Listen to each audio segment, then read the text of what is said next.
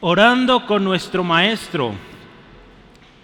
Eh, vamos a seguir, hermanos, con este tema que iniciamos ya, gracias a Dios. Pues ya vamos una tercera semana. Les decía, van a ser yo creo siete semanas que hablaremos de esto.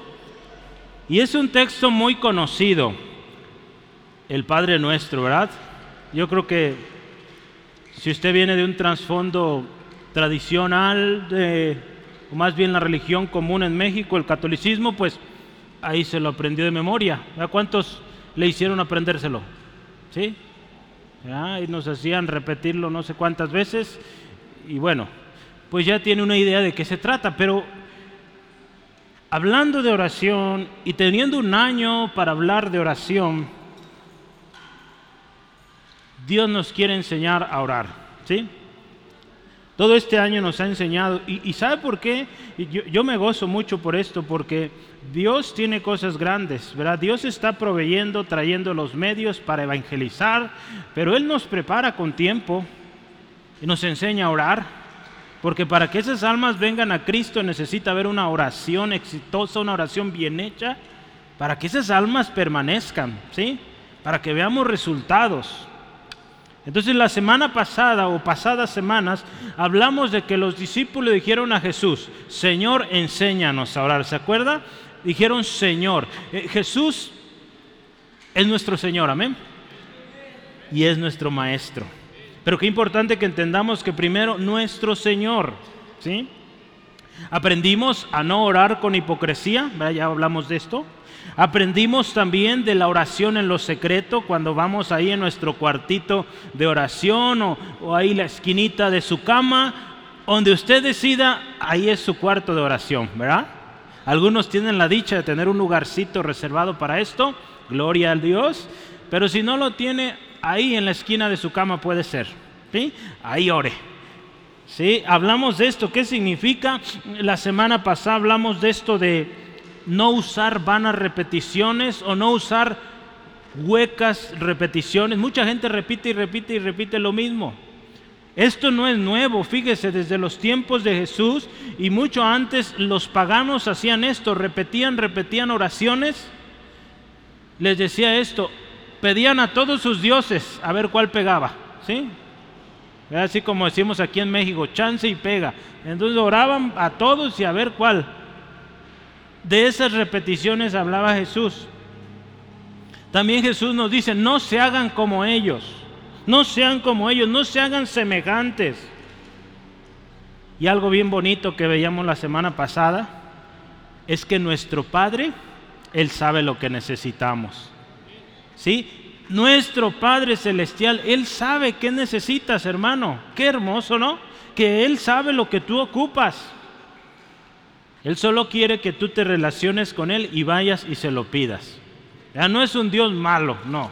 Él te ama, es tu Padre. Por eso la Biblia usa esta figura paternal para hacernos entender que Dios es un buen Padre. Y les decía la semana pasada, si no tuvimos una figura de un buen Padre, hermano, ¿sabes? Dios sí es un buen Padre. ¿Sí? Porque hay algunos que tristemente no tuvieron un buen Padre aquí en la tierra pero Dios es un buen Padre. Gloria a Dios por esto.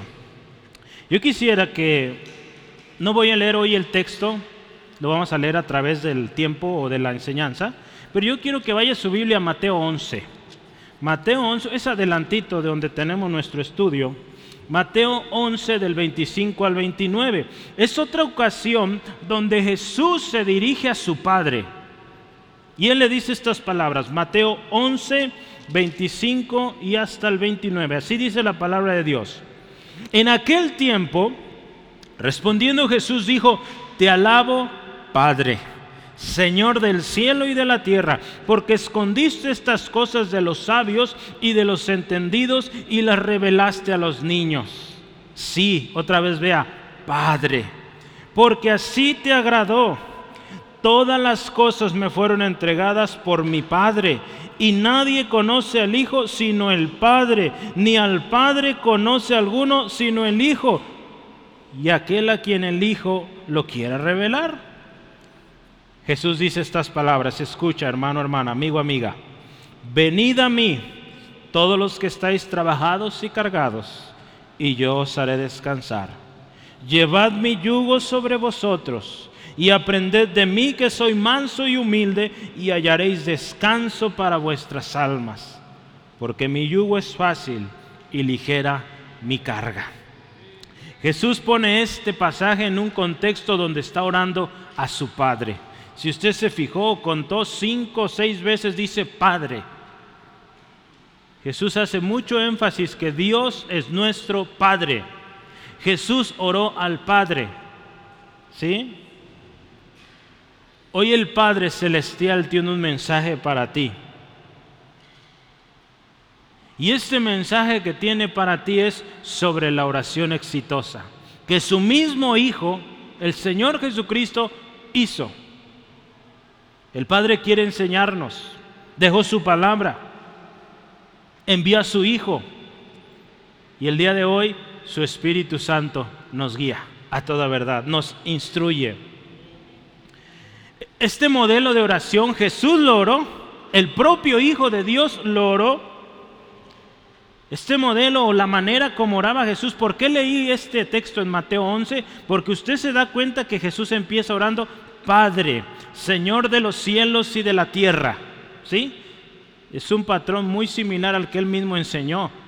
Estoy seguro que Jesús siguió orando de esta manera. En otra ocasión Jesús oró, Padre, perdónalos porque no saben lo que hacen. ¿Sí? Padre, en tus manos encomiendo mi espíritu. ¿Sí? ¿Cuántas veces Jesús oró? Y en todas, Padre. Entonces el Padre, hermanos, está atento a tu oración. Jesús fue exitoso porque oró al Padre. Jesús cumplió su propósito porque oró al Padre.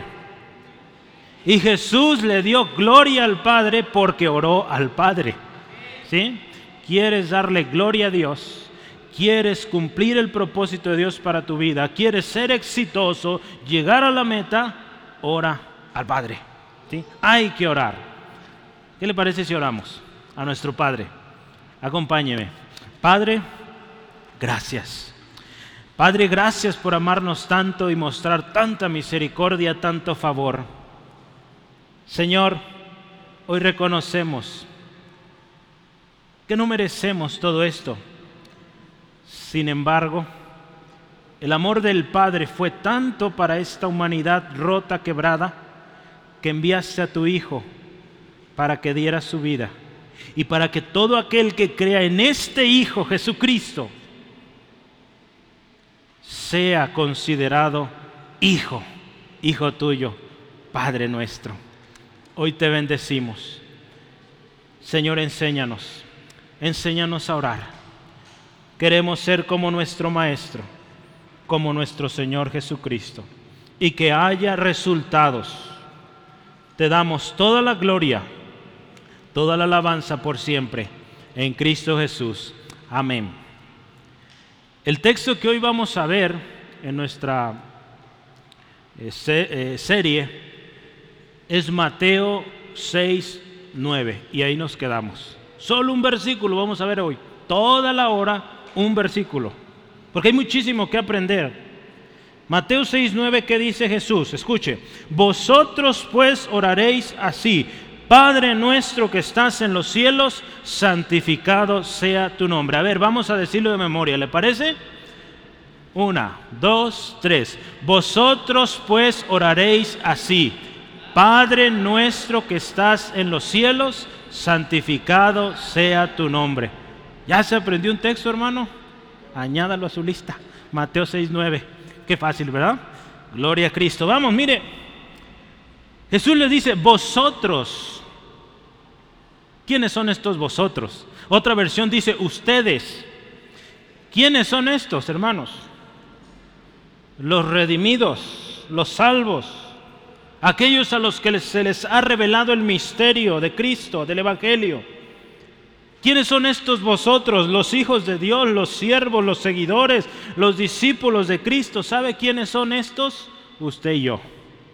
Entonces Jesús te dice, hermano, hermana, usted, hermano, hermanos en Centro de Fe Angulo, Jesús nos dice que oremos así. Amén. Nosotros Jesús nos está eh, dando un mensaje, una enseñanza y nos va a dar un modelo eficaz para orar. Pero yo quiero pensar un ratito y esta palabra vosotros, porque es muy importante y pensemos cada vez que la Biblia nos dice vosotros, es un mensaje para nosotros, ¿sí? Para eh, hoy en nuestro contexto, en nuestro tiempo, es para la iglesia.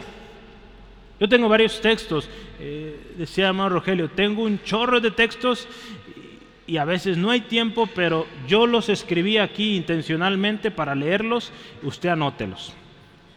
Y vaya en la tarde y revíselos. Sí, si alcanza ahorita, revíselos también. Juan 13, 13. Vosotros, ¿quiénes son estos vosotros? Cuando Jesús dice vosotros, ¿de qué se trata? Juan 13, 13 dice, vosotros me llamáis maestro y Señor, decís bien porque lo soy. Entonces, ¿quiénes son estos vosotros? Pues aquellos que llamamos a Jesús maestro, que llamamos a Jesús Señor. Otra vez, Mateo 5:48, sed pues vosotros perfectos, porque vuestro Padre que está en los cielos es perfecto. ¿Quiénes son estos vosotros? Pues los que son perfectos, nosotros los que somos perfectos. Hermano, yo no soy perfecto, no, pero Dios te ve así, Y te está trabajando o está trabajando en ti para que seas cada vez más santo, más perfecto, más, como dice la palabra ahí en Efesios, más conforme al varón perfecto que es Cristo. Cada vez somos mejor, más y más como Jesús, ¿sí? ¿Sí, amén? Juan 20, 21 dice así, entonces Jesús les dijo otra vez, paz a vosotros. Entonces estos vosotros son los que tienen paz. ¿sí? Otra más. Mateo 24, 44. Por tanto, también Jesús está diciendo esto, escuche, vosotros estad preparados, porque el Hijo del Hombre vendrá a la hora que no penséis. ¿Quiénes son estos vosotros? Otra vez nosotros y dice ahí los que debemos estar preparados. ¿Sí? Filipenses, Pablo hablando a los hermanos en Filipos, ahora los hermanos en Guadalajara, en el centro de Feangulo, o quien nos va a escuchar al ratito, dice Pablo, haya pues en vosotros, otra vez, este sentir que hubo en Cristo. ¿Sí? Entonces, ¿Quiénes son estos vosotros los que imitamos, que buscamos ser como Jesús? Santiago también 4.7 dice, someteos pues a Dios, resistir al diablo y huirá de quién? De vosotros. ¿Sí? Entonces también vosotros, hermanos, aquellos que resistimos, firmes en la fe, sometidos, obedientes a Dios, y el diablo tiene que huir. ¿Sí? Otro más, Apocalipsis 22, 21.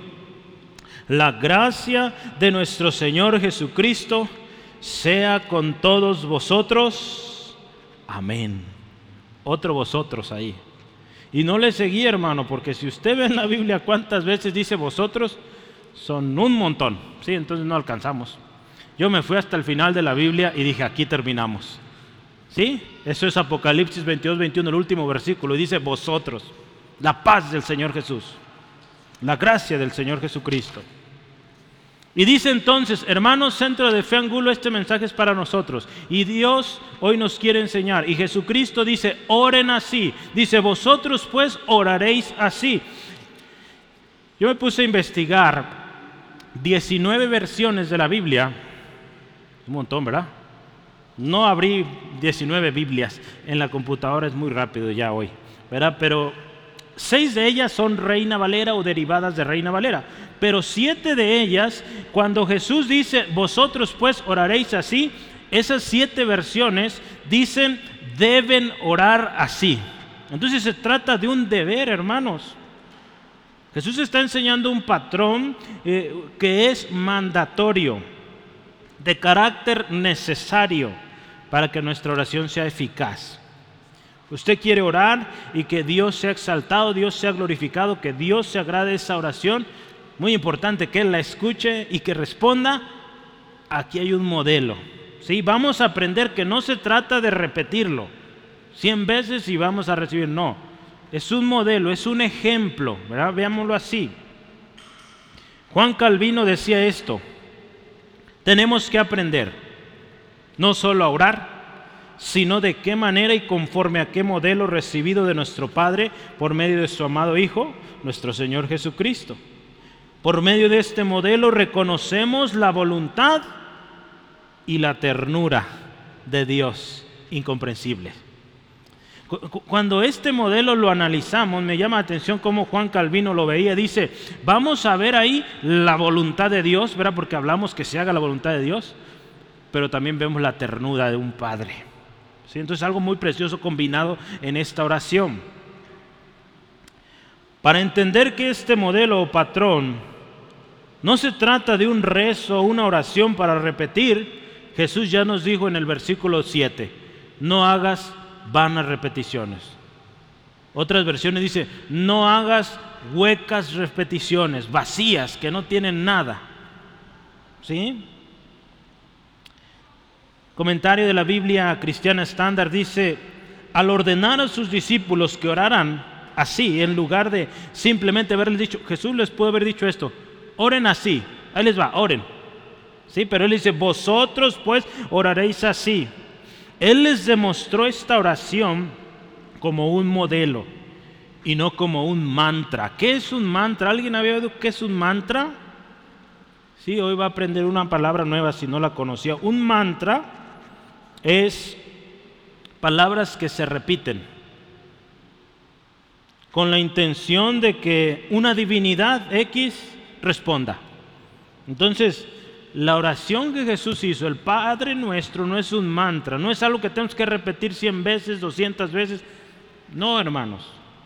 El Padre quiere escucharle a usted, cómo se expresa usted, qué necesidades tiene usted, qué necesidad tengo yo.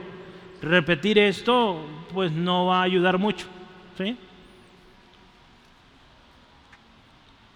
Esta es una enseñanza para los hijos, ¿sí? porque dice Padre. Alguien que no es hijo no puede orar esto. O no puede orar de esta manera, dirigirse al Padre. ¿Sí está de acuerdo con eso? ¿Sí? Es una enseñanza disponible para los hijos. Cuando Calvino estudió esto, también dijo estas palabras. Nos sentimos animados y exhortados a volvernos hacia Dios en nuestras dificultades, así como un niño recurre a sus padres cada vez que se enfrenta a un problema. ¿Sí? Yo recuerdo cuando era pequeño, eh, entre pequeño, adolescente, joven todavía, que hice algunas cosas, pues nada bien. Sí me asustaba demasiado aquello que hice, pero sabe, yo sabía que si iba con mi papá, me iba a ayudar. ¿sí? Me iba a regañar, lo más seguro, pero me iba a ayudar. Gloria a Dios, ¿verdad? En una ocasión choqué a un carro, hermanos. No tenía licencia. Yo estaba asustadísimo. Yo para ese tiempo ya trabajaba, pero ganaba muy poquito. Y dije, pues ni modo, a ver cómo le hago para pagarle a este señor. Y le dije al señor, mañana lo voy a visitar a su casa para ponernos de acuerdo cómo lo voy a pagar. Pero yo no aguantaba, hermanos, estaba bien afligido, bien desesperado, no sabía qué hacer y yo dije, bueno, mejor que me regañen pero le pido ayuda a mi papá. Y sí, fui con mi papá. Sí, me regañó. ya no me pegó, ya era grande yo. Entonces, ya los golpes o las nalgadas en los hijos grandes ya no funcionan, hermanos. Eso es de chiquitos. Entonces, pero sí me reprendió tremendo, me dijo hay que tener cuidado y una lección ahí, pero me ayudó. Fuimos que no el seguro y el seguro pagó, gloria a Dios. No pagué yo, pero yo fui con mi padre. Hermanos, esta oración que Jesús nos enseña de ir al Padre, eh, creo que para muchos nos es familiar. En aquellos momentos que hemos tenido un problema y vamos con papá, papá nos ayuda. Y yo te decía, hermano, hoy también, o te digo a ti, hermano, amigo, si no tienes o has tenido una figura de un padre, y quizá tu padre ha sido muy malo, o ni siquiera lo conociste, yo quiero decirte, Dios es un buen padre. Otra vez, Dios es un buen padre. Dile al que está contigo, Dios es un buen padre. ¿Sí? Y Él no te va a dejar, Él no te va a abandonar. La palabra dice, si mi padre y mi madre me abandonan, con todo esto mi Padre, mi Dios, Jehová me recogerá. Entonces, hermanos, Él es un buen Padre. Eh, eh, se trata entonces de, estos hijos que, que, vienen al Padre y que es un título que les fue dado por medio de Cristo Jesús. Efesios 1. Eh, hemos estado estudiando esto. Qué poderoso, precioso Efesios, hermano. Estamos aprendiendo un montón de cosas que crea, me siento triste porque no lo veo los jueves. Tanta cosa que se está perdiendo. Aprovecho para invitarlo, ¿sí? Está grabado, ¿verdad? Por lo que ya se perdió, pero véngase. Efesios 1, vea, 3 al 5, dice la palabra del Señor. Bendito sea el Dios y Padre de nuestro Señor Jesucristo, que nos bendijo con toda bendición espiritual en los lugares celestiales en Cristo. Escuche esto, esto está poderoso. Nos escogió antes de la fundación del mundo para que fuésemos santos. ¿Cuántos santos aquí? Amén. Y sin mancha delante de Él. Dice, en amor, habiéndonos predestinado, dice, escuche, para ser adoptados hijos suyos por medio de Jesucristo. Es algo que Dios eh, se propuso en su corazón, hermanos, y nos hizo hijos por medio de Cristo. Por eso te digo una vez más, si tu Padre en la tierra te ha fallado, tu Padre en el cielo nunca te va a fallar. Él te ama. Se trata entonces de estos hijos que son herederos, coherederos con Cristo. Y que parte de esta herencia es que también tenemos al Espíritu Santo. Efesios 1, 13 al 14 y también Romanos 8, 26 al 27. La palabra dice, ¿qué hemos orar? No sabemos, pero el Espíritu Santo el Espíritu Santo nos ayuda y el Espíritu Santo es parte de esta promesa eh, del Señor Jesucristo donde el Padre envía, porque Jesús dijo, Jesús dijo, perdón, voy a rogar al Padre que les envíe otro consolador que va a estar con ustedes. Yo me voy, pero ese consolador va a estar con ustedes. ¿Y quién es? El Espíritu Santo. Y aquí está, hermanos. Gloria a Él. ¿Sí? Gloria a Cristo Jesús por esto, hermanos. Entonces es un mensaje para usted, para mí, cuando te dice Jesús, vosotros te dice a ti, me dice a mí, sus hijos, gloria a Él. ¿Sí? Padre nuestro que estás en los cielos. Vamos a empezar ahí. Padre nuestro que estás en los cielos. Qué hermoso, ¿verdad? Padre. Jesús pudo haber empezado, Señor, Dios, soberano, grandioso, todopoderoso. No, Padre. Qué hermoso, ¿verdad? Yo he aprendido mucho esto y, procuro cuando oro, orar Padre. Cuando estoy eh, en esto sí cambio. Cuando estoy guiando a orar para aceptar a Cristo, si estoy guiando a una persona, pues ahí no digo Padre, porque estoy orando con Él. Sí, digo Dios, perdóname. Porque ahí en ese momento ese no es, no es hijo de Dios. ¿sí? Es hijo de ya sabe quién del diablo. ¿Sí? ¿Sí, amén? Se oye feo, pero así es, hermano. Si no somos hijos de Dios, pues del Padre, del mentiroso, del diablo, ¿sí? Pero hermanos, cuando oramos con alguien, lo llevamos primero a que se arrepienta, que reconozca a Jesucristo como su Señor, su Salvador, y ahora sí, oramos al Padre. ¿sí? Y al final vamos a orar así, porque yo quiero invitar, si hay alguien que nos acompañe y no ha aceptado a Cristo, pues vamos a orar primeramente al Dios Todopoderoso, al Dios que creó todo este mundo tan lindo, al Dios que te ama, al Dios que envió a su Hijo por ti y por mí. Y una vez que aceptes a Cristo, vamos a orar juntos, toda la iglesia, al Padre. ¿Sí? Lo vamos a hacer al final así. ¿Sí? Entonces no se me vaya. Es para usted también. Padre nuestro, los que hemos recibido a Cristo, Juan 1 dice, Juan 1:12 nos dice que nos ha dado el derecho de ser hijos. Los que hemos, dice, recibido a Cristo, creído en su nombre, les da el derecho de ser llamados hijos, hijos de Dios. Qué hermoso, hermanos. Entonces, ¿cómo es este Padre al cual oramos? ¿Cómo es este Padre? Yo, yo, listé siete cosas. ¿Cómo es este Padre? Porque yo quiero que usted se vaya de, este, de esta reunión eh, con una expectativa, con una fe renovada de que usted tiene un Padre y que ese Padre es especial. ¿Sí? dicen los hermanos grandes, como dicen los chavos. Eh, yo no digo así, pero como dicen los grandes, como dicen los chavos, que usted se vaya sabiendo que tiene un padre bien padre, ¿sí o no? Amén. Ya no se dice mucho esto que está bien padre, pero nuestro padre es lo máximo, ¿sí? Nuestro padre celestial, ¿sí? Nuestro padre terrenal lo queremos mucho, pero lo siento papá, pero hay un papá más grande, ¿sí? Eh, gloria a Cristo. Yo quiero que vea, ¿cómo es este padre? Primeramente, es un padre de amor. Es un padre que derramó su amor por ti por mí. Primera de Juan 3.1. Dice así, mirad cuál amor nos ha dado el Padre para que seamos llamados hijos de Dios. Porque esto, el mundo, dice, perdón, por esto el mundo no nos conoce porque no le conoce a Él. Entonces, si no conoce a Dios, pues no es hijo de Dios. ¿sí? Y ahí Juan está diciendo, miren hermanos, qué grande amor del Padre que nos ama y nos hace hijos. ¿sí? Hoy le podemos llamar Padre porque es nuestro Padre, pero un amor tremendo, hermanos. Que siendo como somos, no digo como éramos antes porque estaba peor la cosa, ¿verdad? Pero hoy, como todavía a veces cada cosa que hacemos, ¿verdad? ¿Cuántos creen esto? Y dicen amén. Nos equivocamos a cada rato y Él sigue amándonos y considerándonos sus hijos, amados. Nos llama al arrepentimiento, ¿sí? Nos llama a estar a cuentas, a corregir nuestros caminos, pero es nuestro Padre. No lo olvide, hermanos.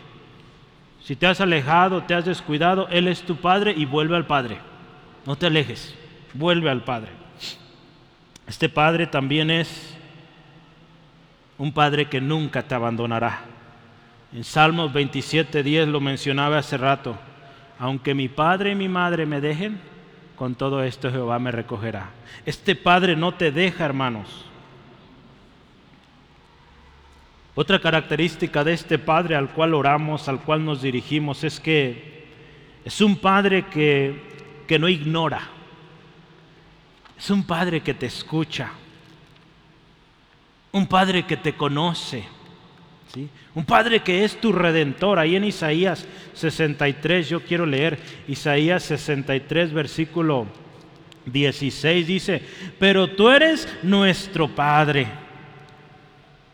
Si bien Abraham nos ignora, decía el pueblo, Abraham ya se había muerto, e Israel no nos conoce, tú, oh Jehová, eres nuestro Padre otra vez. Nuestro Redentor perpetuo es tu nombre. Este Padre no nos olvida. ¿Sabe cómo más es este Padre? Es un Padre fiel. En 2 Timoteo 2.13 dice, si nosotros fuéramos infieles, él, él permanece fiel. Nosotros fallamos, desobedecemos, pero Él sigue siendo fiel. Dice la palabra fiel y justo para perdonarnos, ¿verdad? Cuando fallamos. Este Padre también es un Padre que da buenas dádivas a sus hijos. Mateo 7:11. Hermano, ¿quieres buenos regalos? Pídeselos al Padre. Y no sean esos regalos que quizás estés pensando, ay, quiero el carro último modelo, el más moderno, la casa más grande con alberca y toda la cosa, como la del vecino Gerardo, ¿verdad? Que tiene alberca. ¿Sabes si tendrá alberca? A lo mejor sí, ¿verdad? Un tambo ahí. ya sirve de alberca. Pero mire, esos no son los regalos de los cuales habla acá. Acuérdese que nuestro Padre que está en los cielos, Él sabe de qué cosas tenemos necesidad. Y si tú oras a este Padre, Él va a darte lo mejor. ¿sí? Lo que te, te va a ayudar, lo que es para tu bien. Jesús le dice a sus discípulos, si ustedes siendo padres malos, saben dar buenas cosas a sus hijos, ¿cuánto más vuestro Padre que está en los cielos les dará el Espíritu Santo si se lo piden? ¿Sí? Les va a dar lo que piden, ¿sí?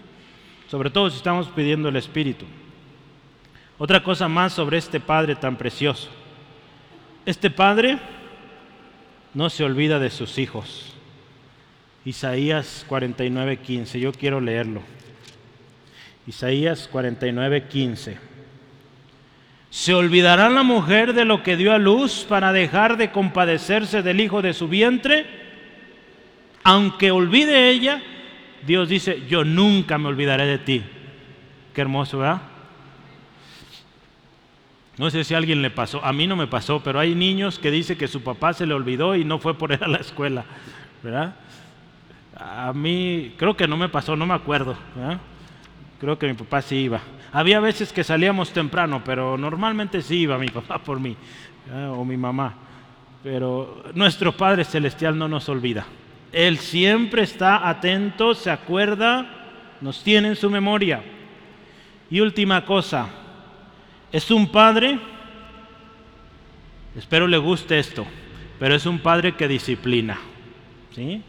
Porque nos ama.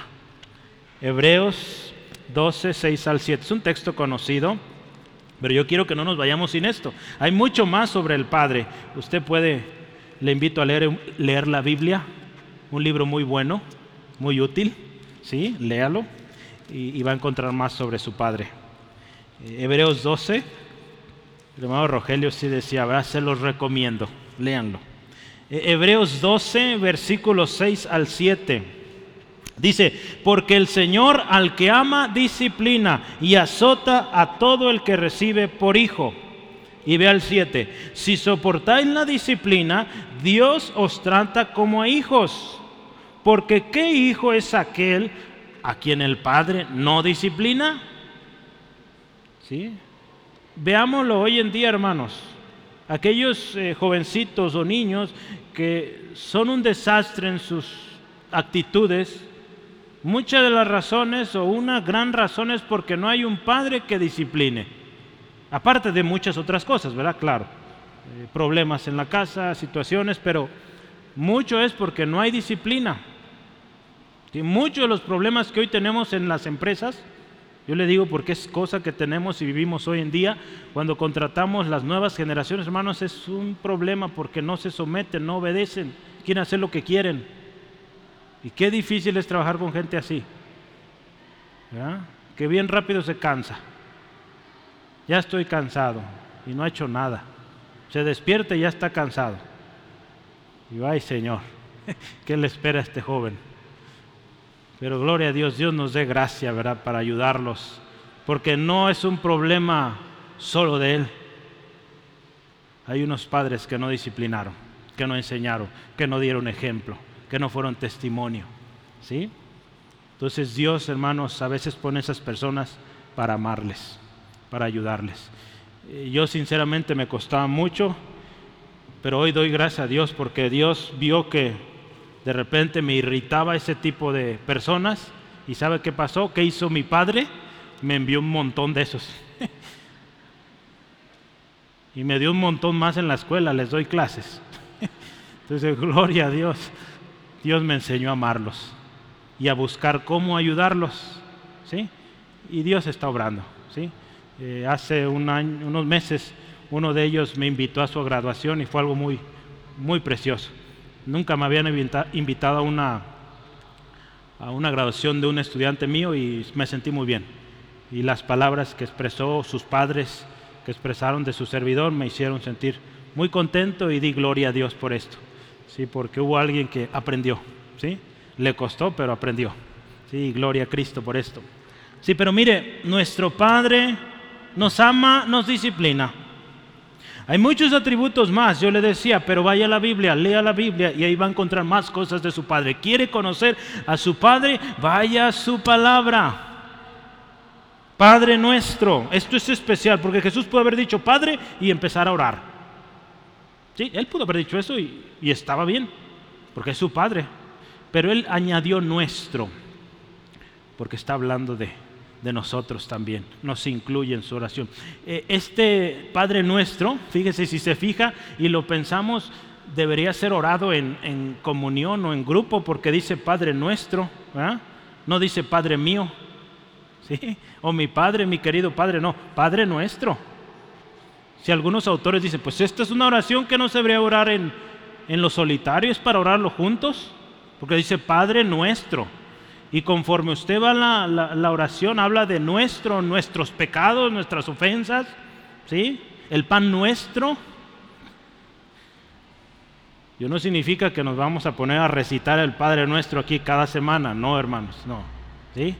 Es un ejemplo, es un modelo, recuérdelo una vez más. No se trata del Padre de uno, sino el Padre de muchos. Esto sabe cuando oramos así o cuando vemos la oración de Jesús, Padre nuestro, nos va a librar de egoísmo. Pensar que solo es mi Padre y no tu Padre. Es Padre de todos, ¿sí? Dígale al que está a su izquierda, a su derecha, también es mi Padre. ¿Sí? Hermano, se pelee, pero es también su Padre. Es nuestro Padre, hermanos. Sí, nos ama a todos. ¿Qué más nos enseña, hermanos? Cuando Jesús está orando así, nos enseña que tenemos un hermano mayor, Jesucristo, nuestro Señor también. Gloria a Cristo.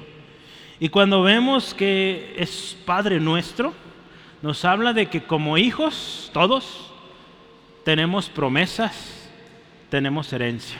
¿Sí? Qué hermoso, ¿no? Y es para todos. Calvino también decía esto, escuche. Es como si dijéramos, Calvino trata de refrasear esto. Dice, Padre, tú que eres tan tierno con tus hijos y tan bueno para perdonarnos a nosotros, tus hijos, y vea Calvino ahí también, te oramos a ti, seguros de que tú eres nuestro Padre. Pero a veces sabe, hermanos, nuestro corazón, decía este hombre, es demasiado cerrado para entender este grande favor. Y por lo tanto, ¿sabe qué hace nuestro Padre Celestial? Dio a su Hijo primeramente en garantía para que nosotros seamos hechos hijos o es como unas arras de la adopción. ¿Y sabe qué más nos da? El Espíritu Santo, que es el testigo que nos recuerda y nos hace, dice la palabra, clamar, Abba Padre. El Espíritu en nosotros nos hace clamar, Abba Padre. Nos recuerda que somos hijos de Dios y por eso podemos decir, Abba Padre o querido papá. ¿Sí? Qué hermoso. Padre nuestro. Le dije que íbamos a orar toda la hora hablando del primer versículo o del versículo 9. Apenas vamos en Padre nuestro. Pero vamos avanzando, ¿le parece? Que estás en los cielos. Ahí vamos, pasito a pasito. Que estás en los cielos. ¿Qué significa esto de que estás en los cielos? Eh, Calvino, yo quiero listar. Estoy citando mucho a Juan Calvino porque tiene un libro, hermanos, les he platicado, La institución de la religión cristiana lo escribió hace ya casi 500 años que escribió este libro. Y vaya, tiene mucha, mucha riqueza, ¿sí? Como todo es un hombre, falló y tenía sus detalles, pero una de las cosas cuando explica al Padre Nuestro lo explica muy bien. Entonces vale la pena escuchar y, meditar junto con él. Él decía esto, mire, sobre el Padre nuestro eh, y en particular esto que estás en los cielos. Dice el primero, eso nos debe llevar a entender, o más bien, él decía, no podemos ni entender, ni imaginar que Dios esté encerrado, contenido en un espacio allá en el cielo. ¿Sí? Algunos que dicen, Dios, eh, o, la manera en cómo se dirigen a Dios, se dirigen a un Dios que está encerrado, que no sale. Dios es un Dios que está en los cielos y significa más de que solo está allá. Cuando hablamos de que está en los cielos es que está sobre todo. ¿sí? Eh, Juan Calvino decía también, Dios no está ah, en absoluto limitado lugar. Dios está en todas partes y lo llena todo. No podemos ni entender ni concebir su gloria, su poder, su carácter, su soberanía. Con esta expresión de que estás en los cielos, nos da a entender que Dios está en lo más alto, lleno de gloria, lleno de majestad. Ese es el Dios al cual oramos y el cual es nuestro Padre. Sí, amén. Gloria a Cristo. Dios, hermanos, también está exento del deterioro, del cambio. Él no se deteriora, Él no cambia. Dios de grande y supremacía infinitas, esencia incomprensible, poder indescriptible e inmortalidad eterna. Esta expresión también nos ayuda a fortalecernos en confianza, pero también para disciplinar nuestras mentes. Para que primero no nos dejemos llevar por cualquier Dios se ponga enfrente, uno de ellos el dinero, ¿sí? cosas inventadas por los hombres, sino que seamos siempre guiados al Padre por medio de su Hijo Jesucristo. Y que cuando oremos, oremos al Padre y en el nombre de Jesús. ¿sí? Entonces, el saber que nuestro Padre está en los cielos nos da a entender y debemos comprender, nuestra mente pequeñita debe entender que nuestro Padre está sobre todo y que todo Dios inventado por el hombre, hermanos, no es nada comparado a nuestro gran Padre que está en los cielos. Cuando Salomón dedicó el templo, él dijo estas palabras. He aquí los cielos y los cielos de los cielos no te pueden contener, cuanto menos esta casa que yo he edificado. Salomón construyó una casa preciosísima para Dios, el templo. Pero él reconoce, este templo no es nada. Tú eres más grande que todo. Esto solo es una pequeñísima, minúscula muestra de, de tu gloria, pero tu gloria sobrepasa esto y muchísimo más. ¿sí? Así como a nosotros nos resulta imposible calcular la inmensidad, la complejidad del universo, hermanos, Así es para con nuestro Padre Celestial. Pensemos en esto. Dios está sobre todos los cielos. Imagínense cuánto más será su complejidad. Si Dios está sobre el universo, cuánto más será su inmensidad, cuánto más será su poder, cuánto más será su autoridad que el rey más grande o el presidente o el gobernante más grande de la tierra, si Dios está sobre los cielos, hermanos, ese presidente no es nada comparado con nuestro Dios. Incalculable, hermanos, es la grandeza de nuestro Dios. El otro día estaba platicando, les compartí a mis hermanos los viernes, a propósito, el próximo mes tenemos velada de oración el primer viernes de mes. Este pasado viernes tuvimos una velada de oración. Me faltó usted. Pero mire, ¿sabe qué? Aprendimos algo, les compartí a mis hermanos más bien un testimonio de lo que Dios está haciendo en un compañero mío. Y una de las cosas que él dice es que él no cree en la Biblia. ¿Sí? Pero él me dice, ¿sabes? Yo creo que si existe un Dios, ese Dios está manifestado en lo que creó, no en lo que dice un libro. ¿Sí? Y yo le digo, Sí, nuestro Dios está manifestado en todo lo que ves en esta creación. Ahí está, ¿sí? Porque Él creó todo eso. Y aquí da constancia de Él. Entonces las dos cosas, ¿sí? Yo creo firmemente que un día va a venir a Cristo y un día aquí va a estar dando testimonio. ¿Sí cree conmigo? Ayúdeme a orar por Él. Yo sigo orando por Él y creo que Dios, Dios está orando ya. Pero ahí vamos, orando, orando. ¿sí?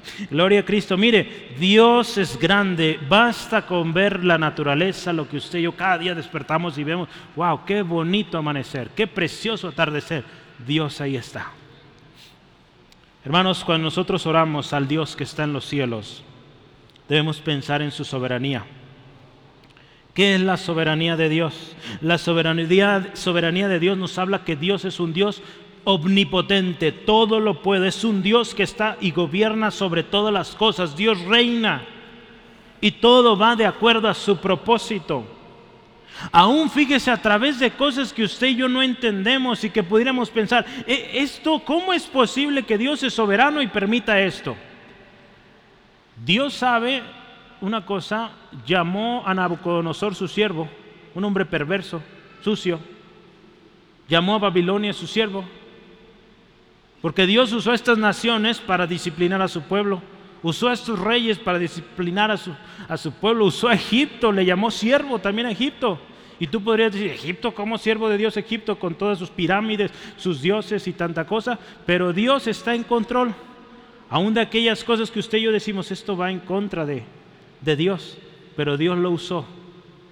Y está bajo el dominio de Dios. Y cuando Dios dice se acaba, se acaba. Pasó con Sodoma y Gomorra, pasó con Egipto, pasó con Babilonia y muchos más. ¿Sí? Dios está en control. La soberanía de Dios se muestra en tres cosas principalmente, o en la Biblia vemos esto. La soberanía de Dios en la creación, en la historia de la humanidad y en la redención. Tú te das cuenta de lo maravilloso que Dios creó. Te das cuenta en la historia de la humanidad cómo Dios ha estado interviniendo. Un pueblo como Israel, guerra tras guerra, oremos por Israel estos días y por los palestinos también. ¿Sí? Pero un pueblo que ha sufrido tanto y siguen firmes, porque Dios les dio promesa y los va a guardar hasta el fin. ¿Sí? Los palestinos piensan que los pueden erradicar, pero no. Hitler no pudo. Muchos hombres a lo largo de la historia, Alejandro el Magno no pudo. Tampoco van a poder los palestinos, porque es un pueblo protegido por Dios y debemos orar por ellos. Y hoy que la gracia también está para los palestinos, pues los palestinos necesitan conocer a Cristo, para que en vez de aventarles bombas, oren por ellos. ¿Sí? ¿Sí, amén? Todos necesitan de Cristo. En cuanto a nuestra oración debemos considerar la soberanía de Dios. Cuando nos, mire, cuando yo quiero mencionar esto, cuando oramos, necesitamos considerar que Dios es soberano. Por eso Jesús enseñó esto, Padre nuestro que estás en los cielos, porque nos dice, Padre nuestro soberano, ¿verdad? Podemos decirlo así también. Y, cuando usted ore, no olvide primero que es su Padre, qué hermoso, y que es suyo, su Padre, y también el mío, ¿verdad? También el de su hermano. Pero sabe, también recuerde que Dios es soberano. Cuando pedimos, cuando nos acercamos a Él, debemos saber que Él es soberano y, no venir exigiéndole o reclamándole. Entonces, para eso tenemos que saber que Dios es soberano. Cuando nos acercamos, cuando pedimos y cuando estamos en espera de la respuesta y cuando recibimos la respuesta. ¿Sale? Porque cuando entendemos que Dios es soberano, tanto en nuestras peticiones como en nuestra oración, ¿sabe? En la espera también lo vamos a hacer. Vamos a esperar. El otro día les daba un testimonio a los hermanos de un pastor que dice que él estuvo orando por su mamá. Él se convirtió en Cristo antes. Es un ministro, creo que fue misionero. Hoy tiene una organización misionera. Pero este hermano dice, ¿saben hermanos? El otro día bauticé a mi mamá. De 77 años. ¿Sí? Y él estaba que reventaba de alegría, felicísimo, no sé si existe la palabra, pero estaba tan contento porque él estaba bautizando a su mamá. Porque cuarenta y tantos años había estado orando por su mamá y ese día su mamá se había convertido y fue a las aguas del bautismo. La viejecita ahí, pero siendo bautizada, el hermano lo publicó en todas las redes, contentísimo. Entonces, hermanos, si llevas un mes orando, te falta rato, hermano. No quiero que te desanimes. Dios es soberano y Dios puede usar eso para tratar en tu vida, para traer algo más grande, algo especial. ¿sí? Entonces no te desanimes, podrán pasar 40 años, pero imagínate, si tú decides enojarte con Dios, alejarte de Dios, en 40 años vas a estar mucho peor, quizás hasta en el infierno ya. ¿Sí?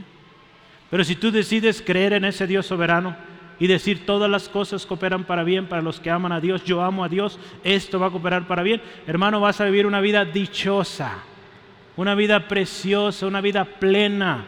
Y el Dios soberano te va a dar lo mejor, porque acuérdate, no te olvides, es tu Padre. Gloria a Cristo. Terminamos con santificado sea tu nombre. ¿Sí? Solo vamos a ver eso. El nombre de Dios debe ser honrado como santo. Jesús lo sugiere y lo pone aquí claro. Porque Él espera de usted, de mí, que vivamos vidas rectas, que honren a Dios. Calvino decía, cuando oramos que sea santificado el nombre de Dios, es porque Dios quiere ver si le amamos. Si le amamos por un propio interés egoísta o si le amamos de una manera legítima, no siendo unos mercenarios, ¿verdad? Que nomás venimos por lo que queremos y nos vamos. ¿No? Debemos hacerlo, hermanos, sin ningún interés propio, sino que todo lo que usted y yo oremos, escuche esto, todo lo que usted y yo oremos a Dios, nuestro Padre, siempre sea por y para la gloria de Él. ¿Sí? Si usted le va a pedir a Dios un auto que lo necesita, pídanlo para la gloria de Dios. Y Señor, yo necesito un carro porque mi trabajo lo requiere, necesito una camioneta para que glorifique tu nombre. ¿Sí? no para que me esclavice de, una otra cosa, ¿no? del trabajo, de una empresa. No, Señor, si me das esto, quiero darte más gloria.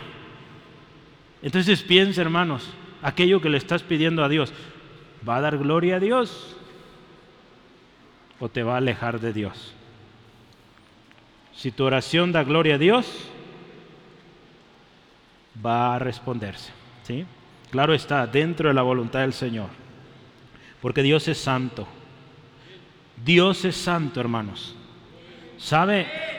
Calvino cuando explicó esto, dijo una cosa fuerte.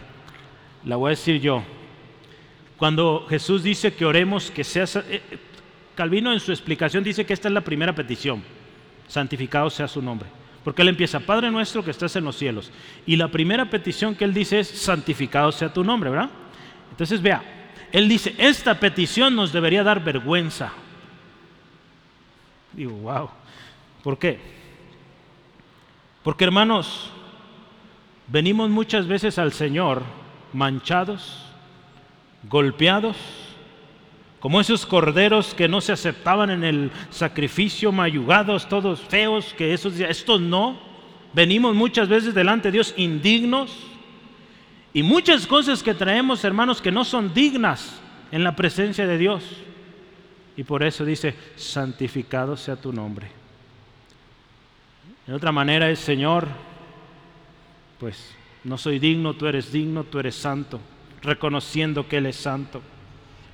Calvino resumía esta petición, pedimos que sea o se dé a Dios todo el honor que merece.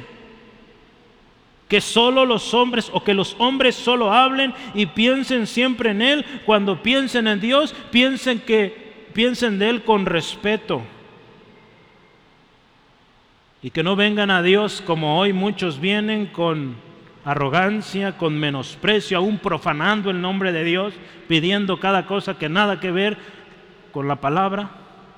Todo eso deshonra a Dios, hermanos. Por eso Jesús enseña, hermanos, que cuando oremos, Padre nuestro, qué hermoso, que estás en los cielos, glorioso pero santificado sea tu nombre. Eres santo. Y lo que yo voy a orar es a un Dios santo. ¿Sí? Pensemos en este atributo de la santidad con un pasaje en la escritura. Yo quiero que vean Isaías 6. Isaías 6. Vaya por favor súper rápido. Hay un, hay un curso, se lo recomiendo. Si le interesa, dígame y se lo puedo compartir, sobre la santidad de Dios. De hecho hay un libro, La santidad de Dios lo escribió el autor, el hermano, ya falleció él, R.C. Sproul, puede comprarlo, a ver si luego lo tenemos ahí también. Isaías 6, 1 al 4, escuche esto. En el año que murió el rey Usías, vi yo al Señor sentado sobre un trono alto y sublime y sus faldas llenaban el templo. Por encima de él había serafines, cada uno tenía seis alas, con dos cubrían sus rostros, con dos cubrían sus pies y con dos volaban. Y el uno al otro daba voces diciendo, Santo, Santo, Santo, Jehová de los ejércitos, toda la tierra está llena de su gloria. Y los quiciales de las puertas se estremecieron con la voz del que clamaba y la casa se llenó de humo. Hermanos, cuando Isaías tiene esta visión, él aprende algo, que nuestro Dios es santo, santo, santo. Y cuando en la Biblia, en el hebreo, se repite algo, significa que es algo genuino y que no hay otro como Él, que sea tres veces santo. Sí, amén. Entonces cuando vemos este atributo de aquel que es tres veces santo, tiene asociado una excelencia, una majestad, una autoridad, una soberanía, una altura, todo inigualable. Y ese Dios tres veces santo, su nombre es santo. Decía Juan Calvino, se santifica adecuadamente el nombre de Dios, sí, cuando usted y yo nos separamos de todo lo demás, exaltándolo en gloria. Aquí no solo nos manda orar a Dios para conservar su nombre puro de toda deshonra y menosprecio, sino también nos habla de someter y humillar cada parte de nosotros para que honre y dé reverencia a Dios. Si aquí cuando venimos a Dios no se trata solo de decir, Señor Santo, Santo, eres Santo, y nosotros viviendo como queremos. Nos debe llevar también a corregirnos, a vivir en santidad para Él, para ese Dios santo. El nombre de Dios es santo, que demanda respeto, sumisión y honra. Por tiempo no alcanzo a leer estos pasajes, pero léalo habla del nombre de Dios que es santo, sublime sobre todo. ¿Sí? Hermanos, esta oración, santificado sea tu nombre, Dios nos llama a ser santos. Al pedir en el nombre del Señor, o que el nombre del Señor sea santificado, indica, indica esto, que si usted y yo queremos seguir ahí, tenemos que ser santos como Él es santo. ¿Sí? Gloria a Cristo, hermanos. Si, si venimos sucios, manchados, si confesamos nuestros pecados, Él es fiel y justo para perdonarnos y limpiarnos. Entonces, debería ser lo primero que vamos a hacer. Lo vamos a ver la próxima semana, si mal no recuerdo, de pedir perdón. La respuesta, hermanos, a esta expresión debe ser buscar ser como nuestro Señor. Dios nos dice en su palabra ahí en primera de Pedro 1, 13 al 16. Pedro está haciendo remembranza de la escritura y él dice que Dios manda esto, que seamos santos como Él es santo. ¿sí? Pedro ahí lista este pasaje. Yo quisiera que este texto si lo leíamos, si todavía está en Isaías, quédese ahí. Porque cuando Isaías tiene esta experiencia delante del Dios santo, santo, santo, cuando Isaías tiene esta revelación de estos serafines volando, de esta gloria preciosa del santo, santo, santo, él no tiene otra cosa más que hacer algo. Vea conmigo, Isaías 6:5. Entonces dije, ay de mí, que soy muerto, porque siendo hombre inmundo de labios y habitando en medio de pueblo que tiene labios inmundos, han visto mis ojos al Rey, Jehová de los ejércitos. Ve hermanos cuál es la actitud del corazón de una persona que se encuentra frente al santo, santo, santo. Ay de mí. Esa debería ser nuestra reacción, hermanos. ¿Quién soy yo para estar aquí? ¿Sí? Nos debería llevar a humillarnos y reconocer que, que ese Dios es grandísimo en misericordia, grandísimo en amor, al permitirnos llamarle Padre, al permitirnos entrar a su presencia.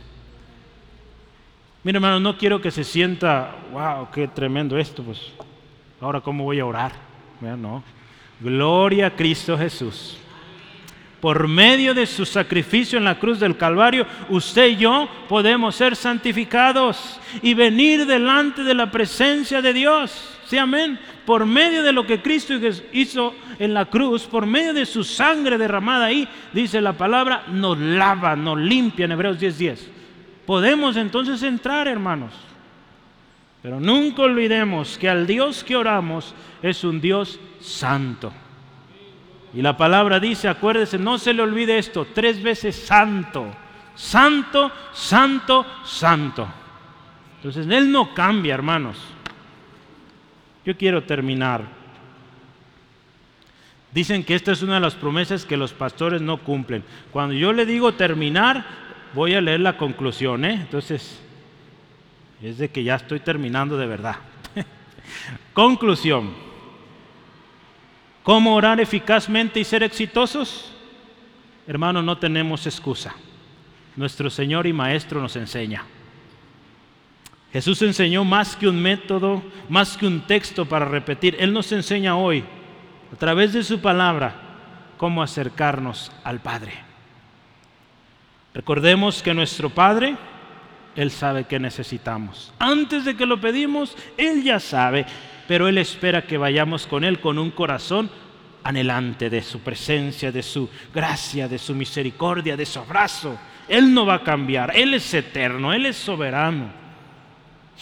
Nuestro Padre que está en los cielos, Él está sobre todo.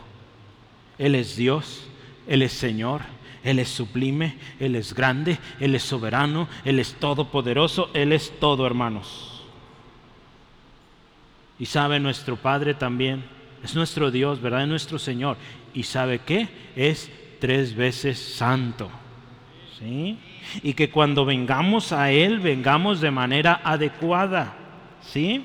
Purificando nuestras vestiduras, ¿verdad? Porque vamos a llegar sucios, hermanos, manchados, embarrados de tanta cosa, nos embarramos en este mundo. Pero vamos a llegar a Él y vamos a decir, Señor, lávame con tu sangre preciosa. Jesús, lávame, lávame más y más de mi maldad. Lo dijo un día David, lávame más y más de mi maldad. Y ese Padre proveyó los medios para que usted y yo seamos limpios y vayamos a ese Dios santo, santo, santo, y disfrutemos un tiempo en su presencia. Hermanos, Dios nos llama a ser santos como Él es santo, porque dice su palabra que sin santidad nadie le verá. Yo quiero que volvamos a un principio básico. Vamos a orar ahorita en un minuto. Un principio bien sencillo. Y es una pregunta muy sencilla hoy para ti, hermano. Para ti, hermana no te me distraiga, este es un momento crucial. Quiero preguntarte esto. Hoy, hermano, ¿puedes orar, Padre nuestro? Yo te pregunto, ¿cómo te sientes hoy para dirigirte a tu Padre?